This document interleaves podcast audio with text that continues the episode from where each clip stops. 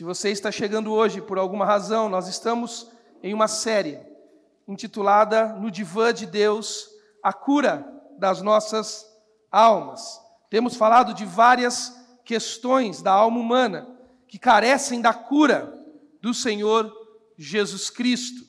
Temos falado de muitas questões da alma humana que carecem da cura do nosso Senhor Jesus Cristo. Já falamos sobre ansiedade, já falamos sobre depressão, já falamos sobre como lidar com a solidão, já falamos de como lidar com a nossa ira terrível que carregamos em nossos corações. Vamos ainda falar a semana que vem com Ulisses sobre como lidar com o estresse das nossas almas. Mas hoje eu quero falar com você sobre um tema ah, chamado passado.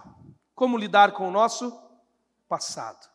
Como lidar com o nosso passado. E eu quero ler com você o Salmo de número 40, Salmo do rei Davi.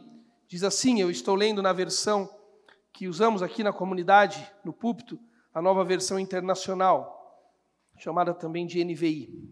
Diz assim: Depositei toda a minha esperança no Senhor e ele se inclinou para mim e ouviu o meu grito de socorro.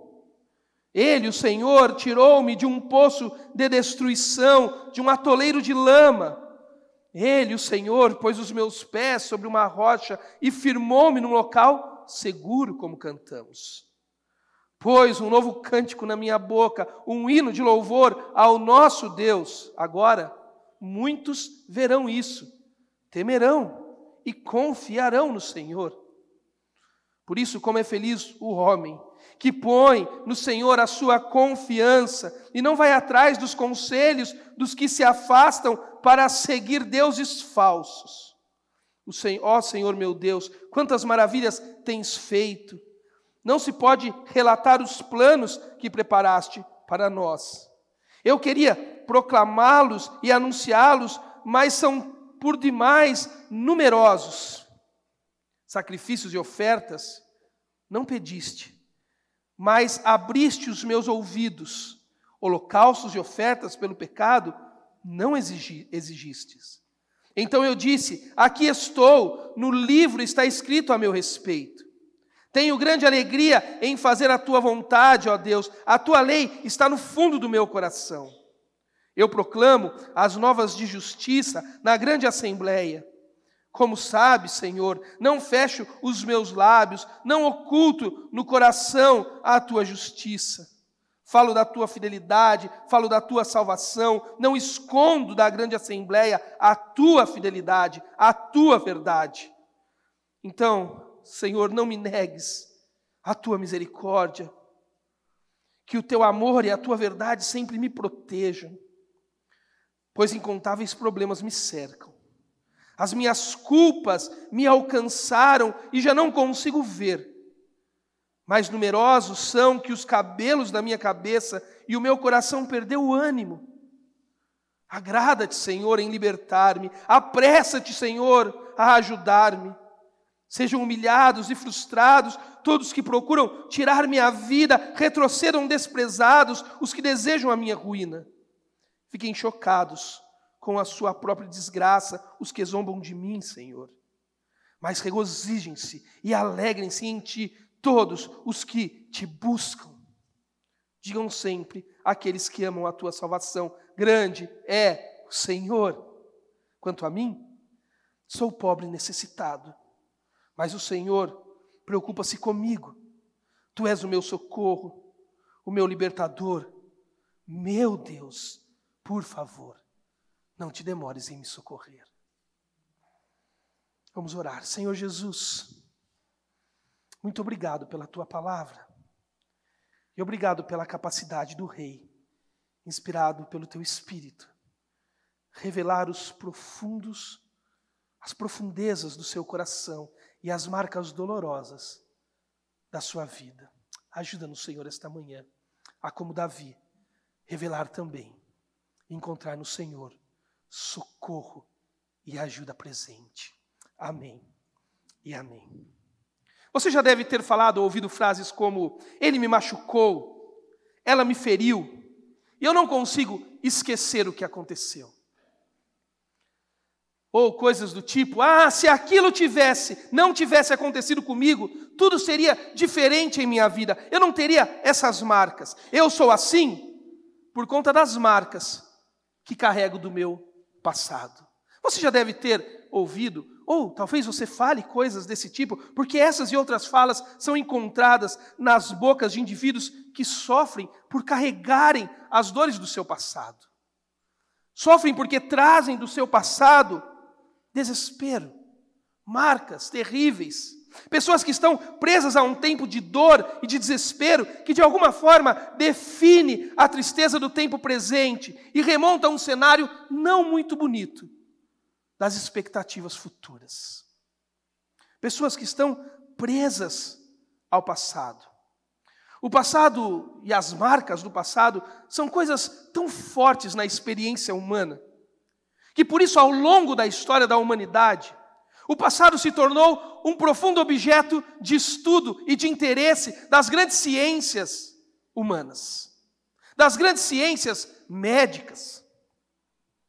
Por exemplo, as ciências históricas que você estuda no colégio, depois, mais tarde, em todas as áreas das ciências sociais, as ciências históricas tentam entender o passado histórico, cultural, político, econômico de todas as sociedades para descrever as sociedades presentes e projetar alguma solução para elas no futuro.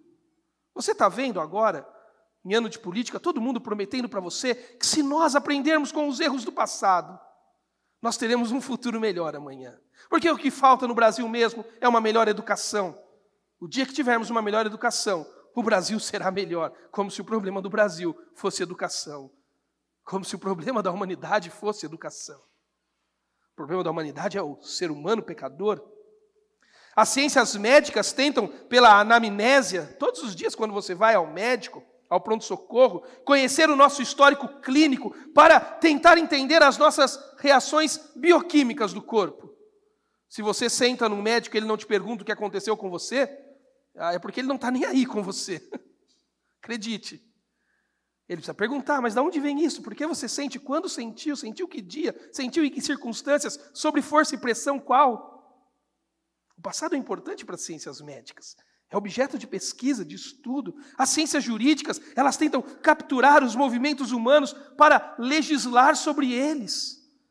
Todos os dias tem gente lá no Senado Federal prometendo que está fazendo para o nosso bem. Acredite, irmão, acredite. Há esperança aos que acreditam. Juristas e mais juristas, há trabalho deles. Eu tenho um querido amigo ah, que trabalha ah, no Senado, um advogado, que ele trabalha para montar textos jurídicos para deputados que vão legislar sobre o comportamento humano que não fazem ideia do que esses textos dizem. Eles simplesmente leem. E leem porque eles são bons no que fazem. Leem com uma convicção visceral, como se aquele texto tivesse saído deles. E não saem. As ciências econômicas olham para homens e escritos do passado para definir ah, os nossos modelos econômicos. Se você fizer um dia faculdade de economia, você vai ler Karl Marx e o seu socialismo, vai ler Adam Smith e a proposta do capitalismo moderno. As ciências da administração leem homens como Taylor, Ford e suas linhas de produção tão avançadas. Mas não podemos esquecer da mais famosa de todas, as ciências da psique, a psicologia, sobretudo a psicologia clínica, que tenta entender, revisitando o nosso passado, para definir o comportamento humano do hoje. Ah, você é assim porque o seu pai fez isso com você. Ah, você é assim porque lá no passado você teve essa experiência marcante, terrível, que definiu o seu comportamento hoje.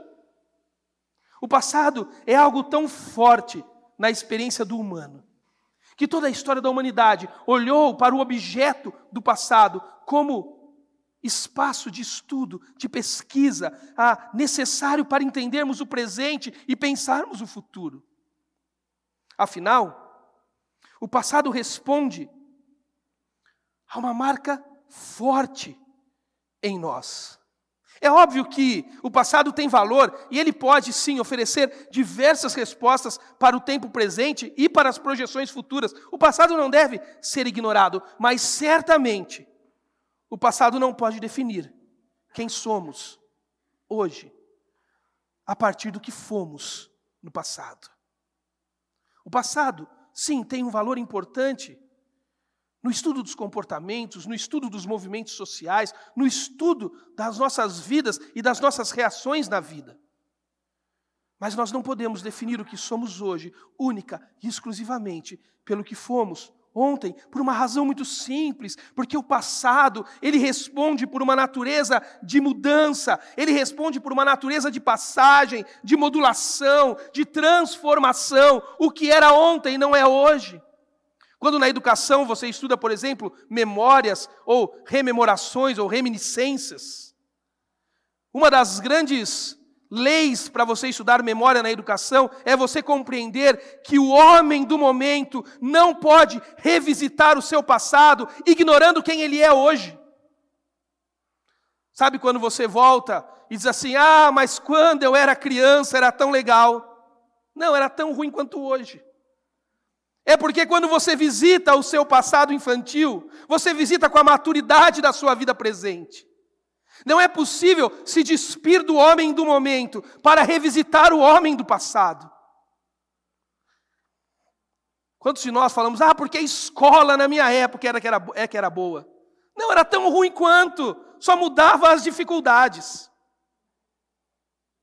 Mas é porque nós Visitamos de forma saudosista o passado, na perspectiva do homem do presente. Isso é impossível, porque o passado responde por uma característica de passagem, de mudança, de modulação, de transformação temporal. Como dizia o pensador grego Heráclito, do século V, tudo é passagem, tudo é mudança, tudo é movimento. Talvez você nunca tenha ouvido falar de Heráclito nem tampouco de alguém do século V antes de Cristo. Talvez você nunca tenha ouvido falar dos pré-socráticos, período da filosofia que Heráclito viveu. E nem tampouco tenha lido qualquer fragmento pré-socrático ou mesmo de Heráclito. Mas você já ouviu o famoso pensamento de Heráclito. O popular pensamento de Heráclito, que diz que ninguém pisa no mesmo rio por duas vezes. Porque Heráclito dizia que quando você coloca o segundo pé no rio, as primeiras águas passaram, são novas águas. E o homem do segundo pé já é um outro homem, porque ele sofreu a transformação milésima do tempo. O tempo nos muda. Um dia eu tive cabelo, irmãos. Acontecerá com muitos de vocês. O tempo é transformação. O tempo é passagem. O tempo é mudança.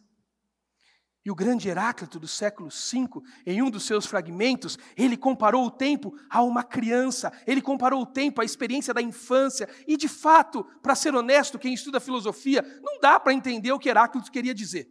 Porque os pré-socráticos só têm fragmentos soltos dos seus escritos, não se achou muita coisa deles. Então não dá para ficar dizendo o que exatamente Heráclito quis dizer.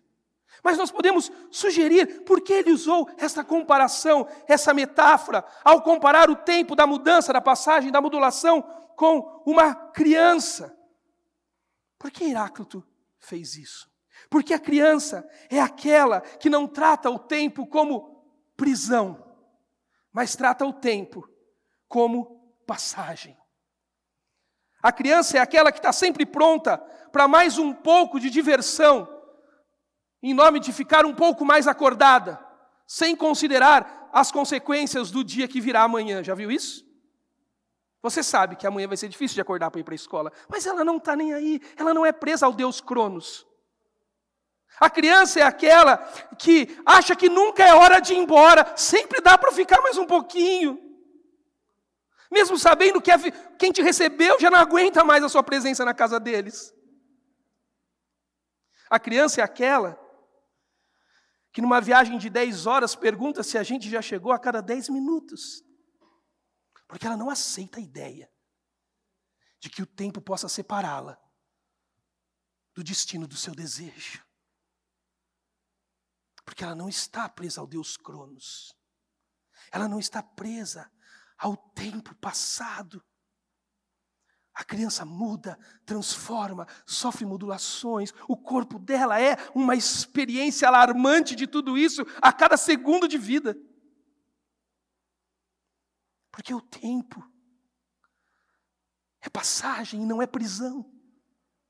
Mas nós adultos tratamos o tempo como se ele fosse um adulto idoso que ao invés de não reter, não guardar, pouco lembrar como faz uma criança, a gente guarda, acumula, lembra com dor ou com saudade.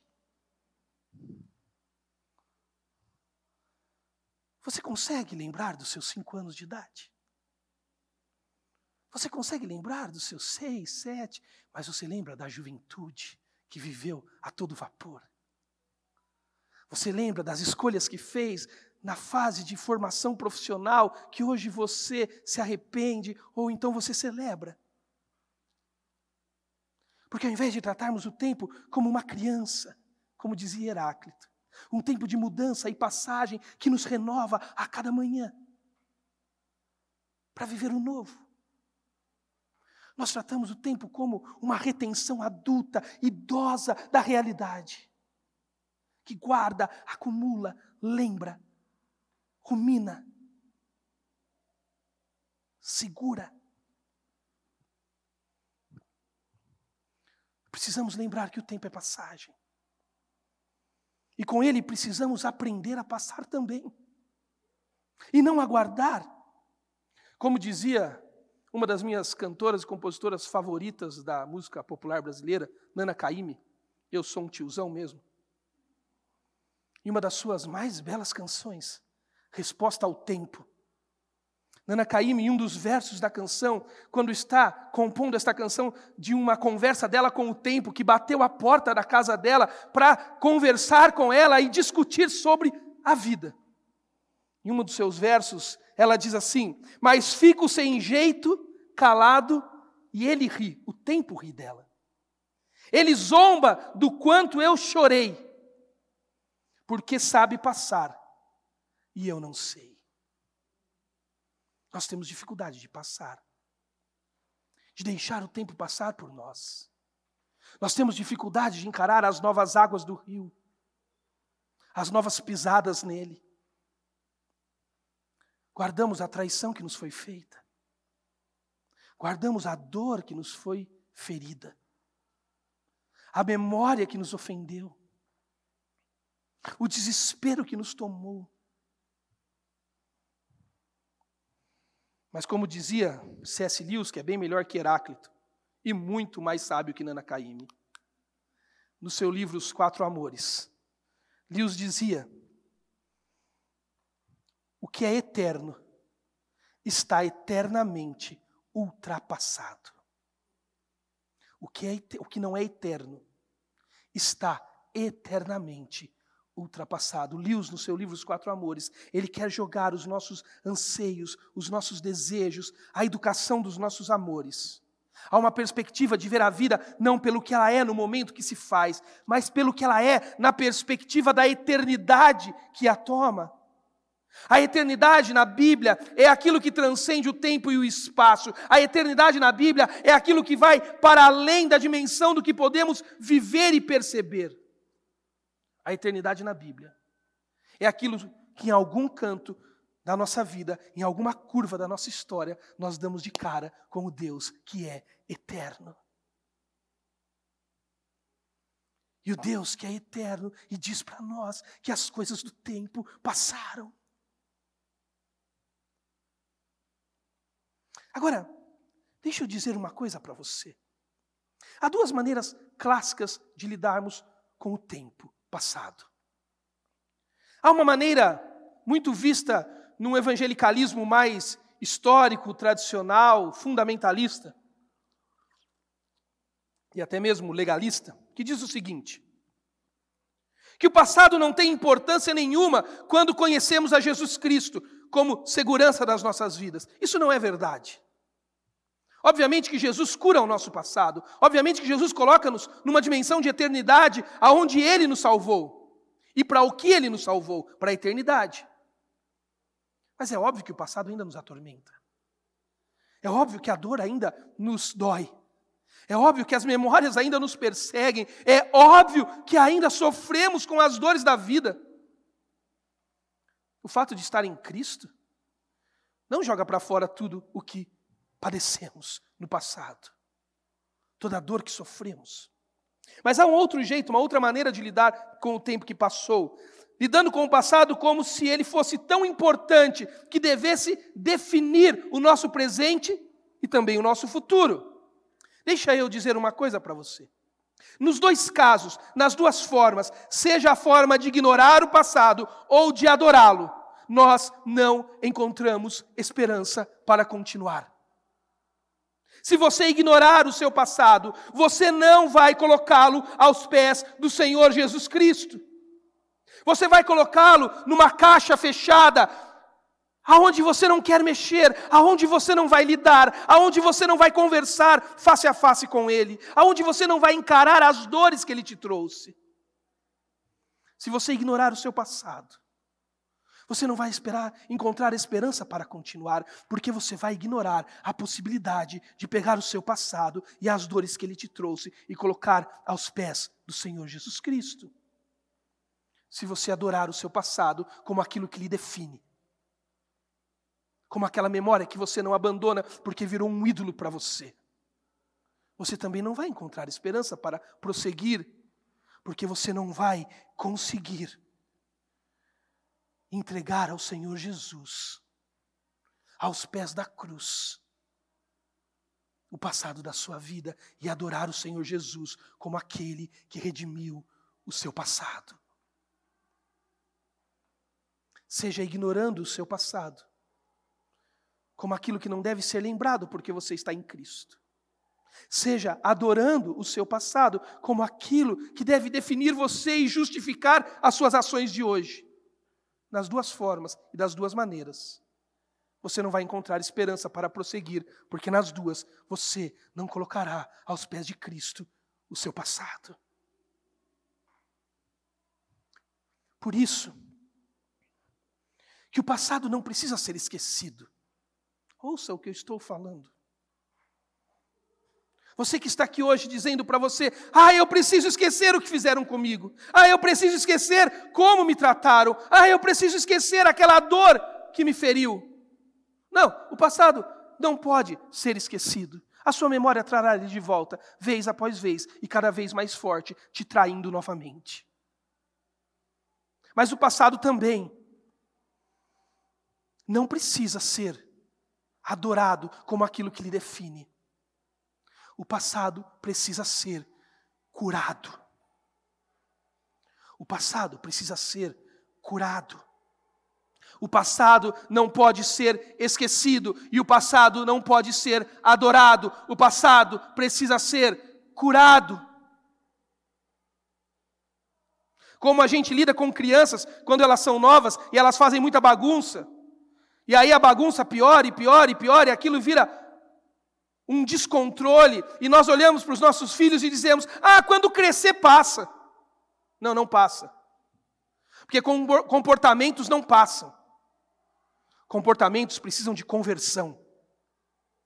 Por isso, o passado não pode ser esquecido no seu passado e nem adorado como definidor do presente e do futuro. O passado precisa ser curado com um antídoto de cura que coloca ele no seu devido lugar. Por isso, hoje, no Salmos 40, nós vamos aprender, guarde isso, que descansar no presente, declarando a esperança do futuro, só é possível para aqueles que reconhecem o que Jesus fez no passado. Eu vou repetir. Hoje, no Salmos 40, vamos aprender que descansar no presente, declarando esperança do futuro. A esperança do futuro só é possível para aqueles que reconhecem o que Jesus fez no seu passado. Quando você olha para os Salmos 40, os Salmos do rei Davi, a impressão que temos do salmo é que Davi está falando de uma situação momentânea, que ele está vivendo de medo, perigo, angústia, desespero, mas que para lidar com o presente, o momento, ele se recorre a uma memória passada. Os estudiosos da Bíblia, ah, eles não conseguem concordar exatamente em que contexto está o salmo do rei Davi. Mas o que mais existe de concordância é que provavelmente Davi esteja escrevendo esse salmo naquele momento da sua vida de transição, quando está acabando o reinado do rei Saul, para iniciar o reinado do rei Davi. Davi já matou Golias. Davi já foi ovacionado por Israel. Davi já foi amado por Saul. Davi já fez do filho de Saul e da família do rei a sua grande amiga. Davi está na corte do rei. Davi se tornou chefe do exército real de Israel, trabalha para Saul. O problema é que Davi não é apenas Davi. Davi é ungido de Deus para ser rei em Israel. E cada vez que a vida passa, quanto mais o tempo passa, mais claro fica que Saul está fora de lugar e Davi deveria estar no lugar dele, e isso apavora o rei Saul. Isso causa as maiores invejas e os sentimentos mais vios no rei Saul. A ponto de Saul começar a perseguir Davi. Davi ter que ser agora um fugitivo, viver em cavernas, amedrontado, assustado, lutando contra a morte, porque Saul e todo o exército de Israel, menos os valentes de Davi, querem matar Davi. Davi tem que deixar os seus amigos, a família de Saul que ele tanto ama, Jonatas, o filho de Saul que ele tanto ama, ele tem que ir embora para cavernas. Davi está assustado se esse é o contexto. Davi está amedrontado. Davi lembra que Deus o escolheu na casa de seu pai Jessé para ser rei e ungido foi para isso. Mas agora ele está numa caverna escura com alguns poucos que o guardam fugindo do homem mais poderoso daquele tempo, perto dele, Saul. Se esse é o contexto, Davi está fazendo uma introspecção temporal sobre a vida dele. E por isso eu quero pedir licença para ler o salmo de um jeito diferente hoje de manhã. Eu quero ler o salmo com você, olhar o salmo com você, já o lemos, mas eu quero olhar o salmo com você da metade para o final, do verso 12 ao 17, e depois olhá-lo do início para a metade da onde começamos, do verso 1 ao verso 11. Porque Davi está fazendo um déjà vu da vida dele, um remember, ele é meio Daisy Washington aqui, tá vendo? Ele está voltando para trás para conseguir conviver com o presente. Olha o verso 12, palavras duras que Davi diz. Pois incontáveis problemas me cercam, Deus. Pode ser que seja a luta contra Saul, a perseguição do rei, as flechas de Saul, o risco da morte na caverna. Pode ser. E se não for esse, tem mais um montão de cena de Davi para você escolher. Porque se tem um negócio que Davi teve, foi problema.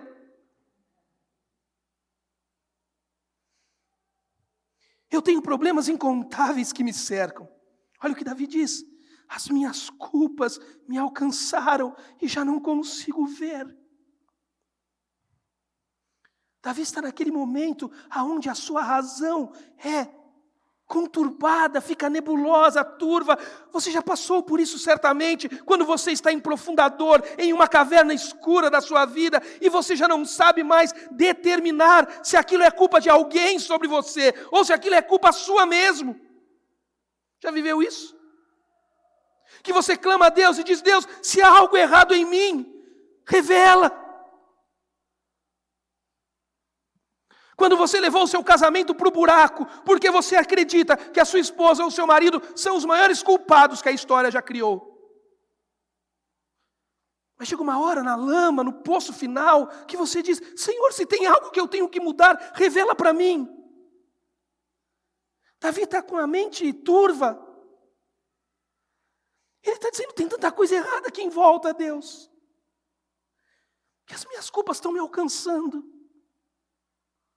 Que o que eu fiz agora tenta me cobrar a consciência de que talvez seja eu o errado, talvez seja eu o criminoso, talvez seja eu que esteja passando o que estou passando, porque mereço passar. Davi está confuso. Tem tanto problema em volta dele, tanta coisa que o cerca, que as culpas dele alcançaram ele e ele já não vê mais como deveria ver.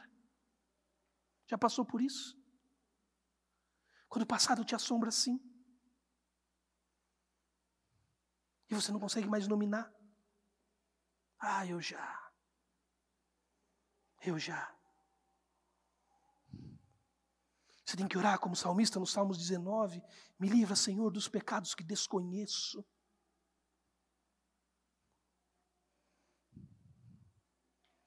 Mais numerosos são que os cabelos da minha cabeça, e o meu coração está desanimado, Deus. É tanto problema. A culpa me cerca, os problemas me cercam, a minha visão está turva, eu já não sei mais se a culpa é de Saul ou se é minha, se a culpa é de eu ter sido ungido e não ter assumido, ou se a culpa é de Saul que acha que ainda é ungido, eu já não sei mais, Deus. Meu coração está desfalecendo, eu acho que eu não consigo mais encontrar esperança para dar um passo além. É dor, desespero dúvida de quem é a culpa, a quem deve ser cobrada a culpa. O meu coração desanimou. Então Davi clama, clama, diz: Senhor, liberta-me, Senhor, ajuda-me. Senhor, pegue os que são contra mim e humilhe-os.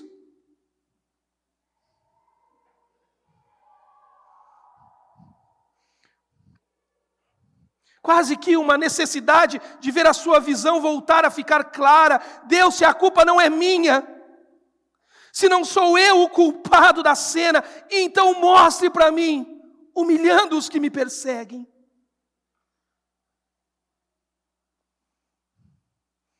Deixe todos chocados, Deus, com a desgraça deles, todos aqueles que desejam a minha ruína. E aí Davi termina dizendo: não para que eu apareça, Deus. Não para que eu seja exaltado, mas para que a sua salvação apareça sobre a minha vida. Então, por favor, Deus, vem, mas vem sem demora, porque a caverna está ficando pequena. E a visão está ficando tão turva que daqui a pouco nem a dúvida mais vai me tomar. Eu vou ter que lidar com a certeza de que eu sou o problema da história.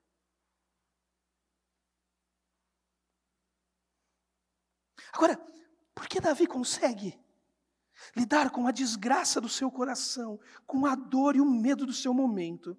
Porque Davi consegue esclarecer para si mesmo como ele tem dúvida da culpa que o carrega. E ainda assim terminar dizendo: mesmo pobre e necessitado, o Senhor se preocupa comigo e a salvação dele aparece. Porque Davi consegue fazer isso. Porque o rei Davi é isso que faz de Davi o homem segundo o coração de Deus. Não é a perfeição do rei, porque o rei mostra as suas imperfeições ao longo de toda a sua biografia e bota imperfeição nisso. Mas é porque Davi, no meio do desespero, da dor, da angústia, ele consegue lidar com boas memórias. Ele consegue ter um déjà vu da vida dele com Deus.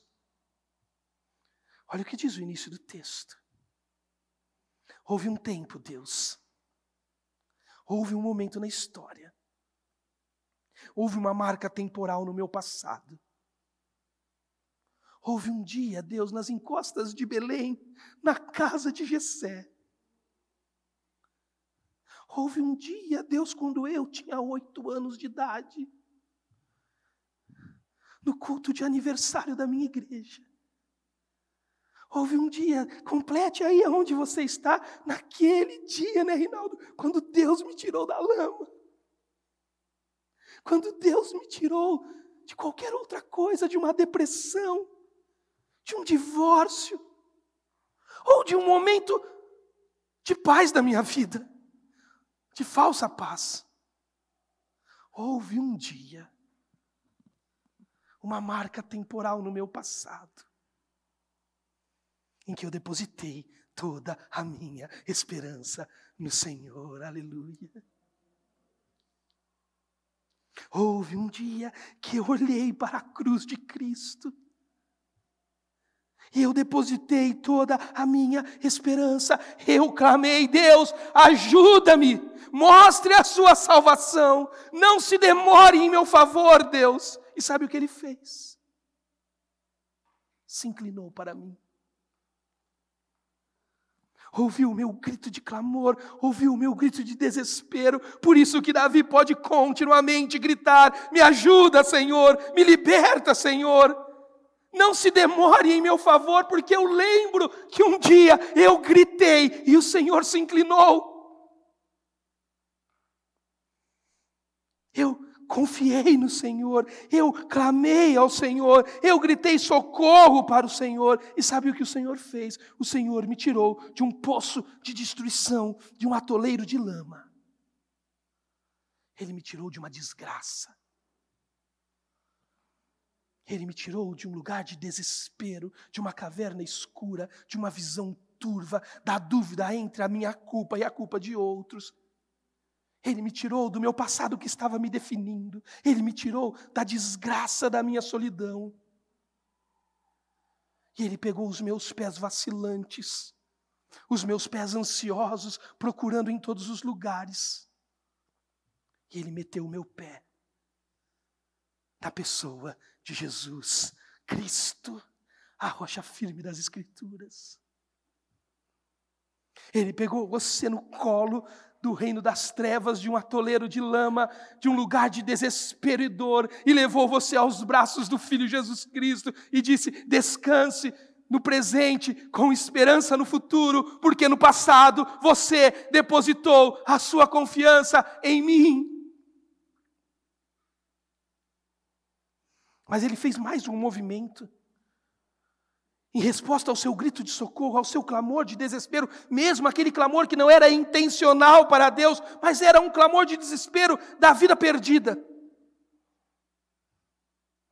Ele não só te tirou da lama, não só colocou o seu pé na presença do Cordeiro de Deus, a rocha firme, Jesus Cristo. Mas ele colocou na sua boca um cântico novo de esperança futura. Amém. Agora o salmista pode dizer, Davi pode dizer três coisas basicamente sobre isso. Três resultados diretos sobre o que ele está vivendo. A primeira coisa, Davi está dizendo: Eu encontrei aonde confiar. Eu encontrei um lugar seguro. Ele diz: Como é feliz o homem que põe no Senhor a sua confiança e não vai atrás dos orgulhosos, dos que se afastam para seguir deuses falsos. Davi fez um grau de comparação. Davi podia olhar para Saul e fazer de Saul seu Deus. Davi podia olhar para as circunstâncias e fazer das circunstâncias o Deus de Davi. Davi podia olhar para a caverna e viver aquela teoria Gabriela, né? Eu nasci assim, eu morri assim. Né, personagem da minha infância, quem está na faixa dos 40 lembra, lembra do personagem, lembra? Ó oh, céus, ó oh, terra, ó oh, azar. Davi entendeu. Eu sei em quem confiar. Eu não vou vacilar porque eu experimentei a graça de Deus, eu confiei no Cristo, que é a rocha firme da minha vida. Eu canto um cântico novo nos meus lábios e eu não vou confiar naqueles que tentam definir a minha vida pelo meu passado. Eu não vou fazer do meu passado um Deus.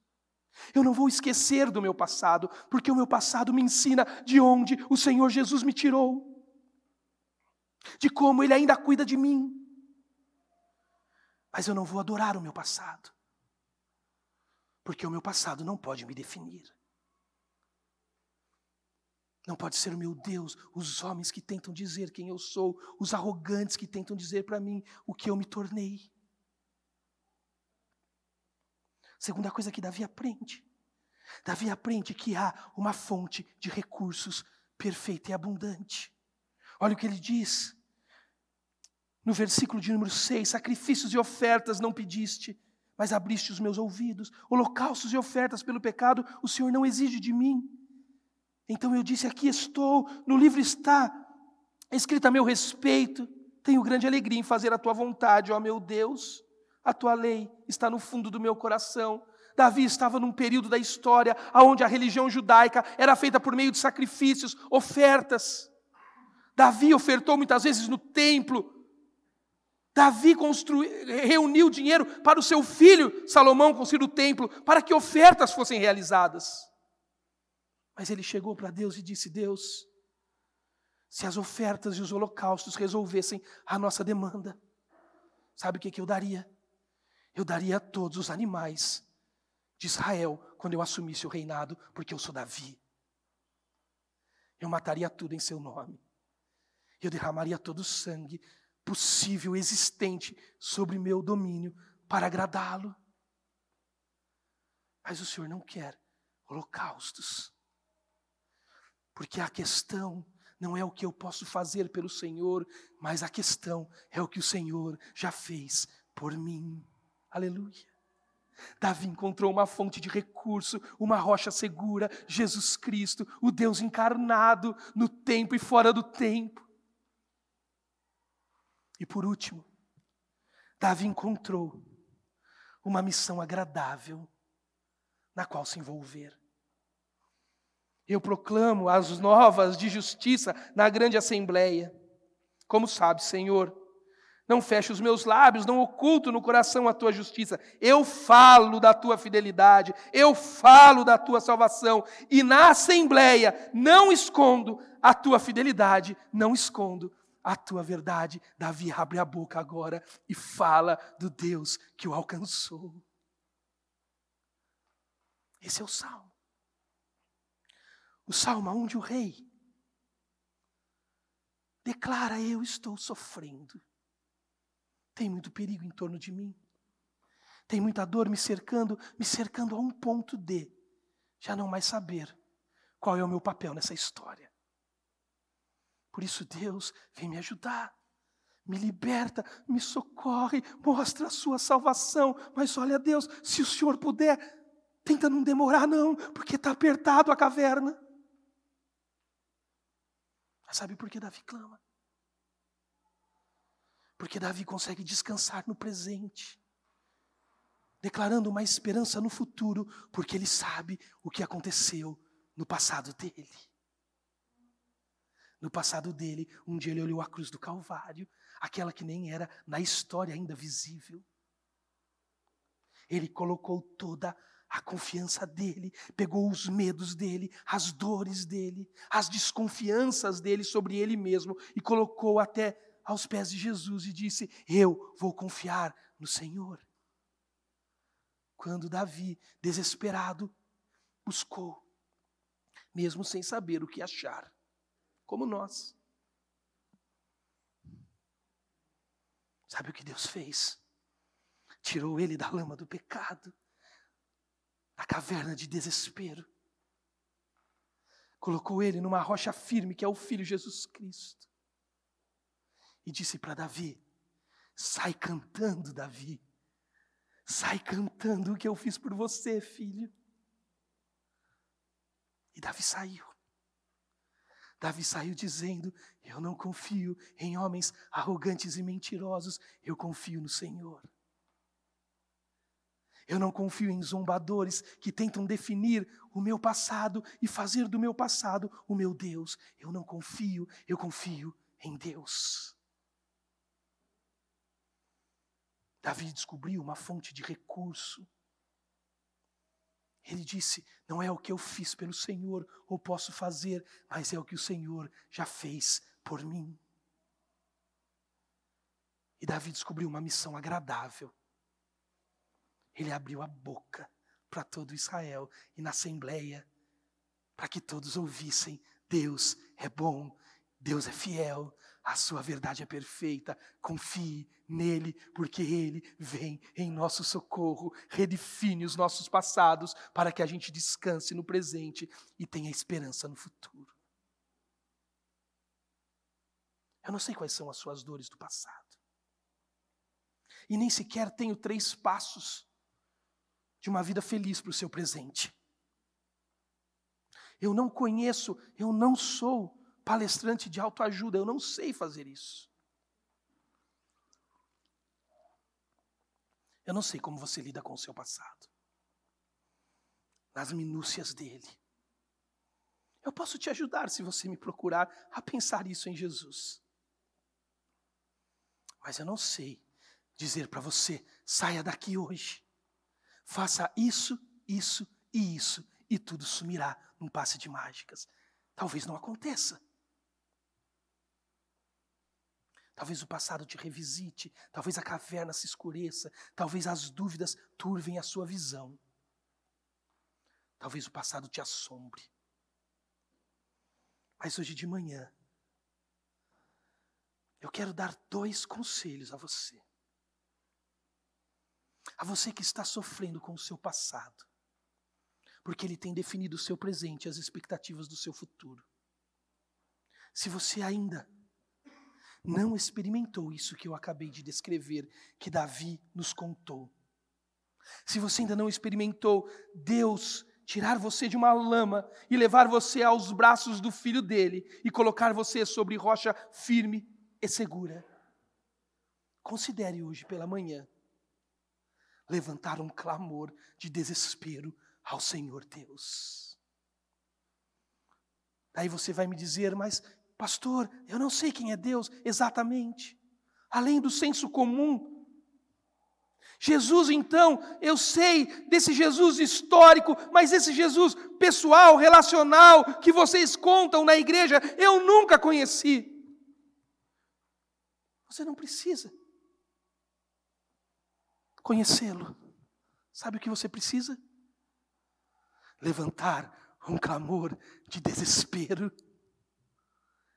Deixe, Ele vem em seu socorro.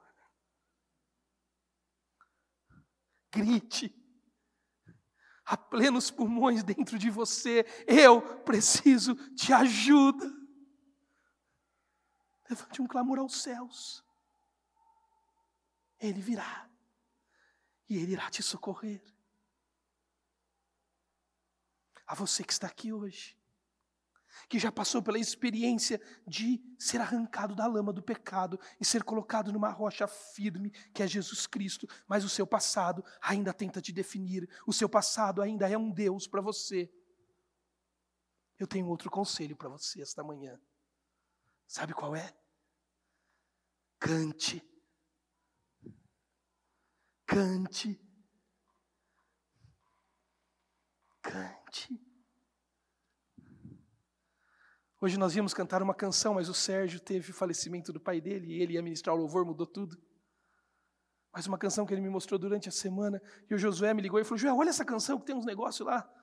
E eu ouvi. E eu fui tão ministrado pela canção. O Josué falou, porque tem uma palavra lá que fala do inimigo. Ele sabe que eu sou teólogo, e teólogo é chato. E a canção dizia: Levanto um aleluia na presença do inimigo. E quando eu levanto um aleluia, dizia a canção: O céu, ele vem guerrear por mim. O seu passado está te assombrando. O seu passado está te amassando. Cante esta manhã. Aleluias ao Deus que te tirou da lama do pecado e te colocou na presença constante, perfeita e abundante, rocha segura, Jesus Cristo de Nazaré. Amém. Cante, irmãos, cante. Cante. Cante comigo. Cante com esta comunidade. Porque o nosso passado foi redimido por Jesus Cristo. Porque Ele não é o Deus das nossas vidas. Ele não tem poder mais contra nós.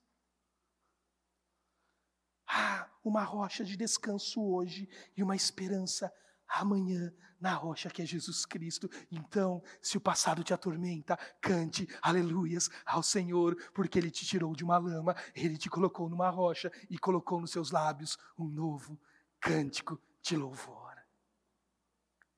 Se você não conhece Ele, peça para Ele fazer isso. Levante um clamor de socorro a Ele.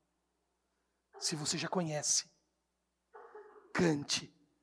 Cante com força essa manhã. Feche seus olhos, eu quero orar por você. Aleluia, Senhor.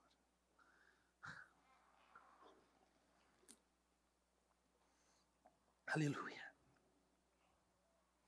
Senhor Jesus, neste momento onde vamos celebrar a ceia como resposta ao que ouvimos, que o Senhor nos ajude a lembrar do passado que já não pode mais contra nós. Se o Senhor Jesus, nesta manhã, quer nos ver celebrar o Seu nome, revele um cântico novo a nós, Jesus passado quer se levantar, a dor quer nos atormentar. Para aqueles que não estão na rocha, que é Jesus, dê a eles um grito de socorro. Aqueles que estão na rocha, que é Jesus, dê a eles um aleluia ao Senhor.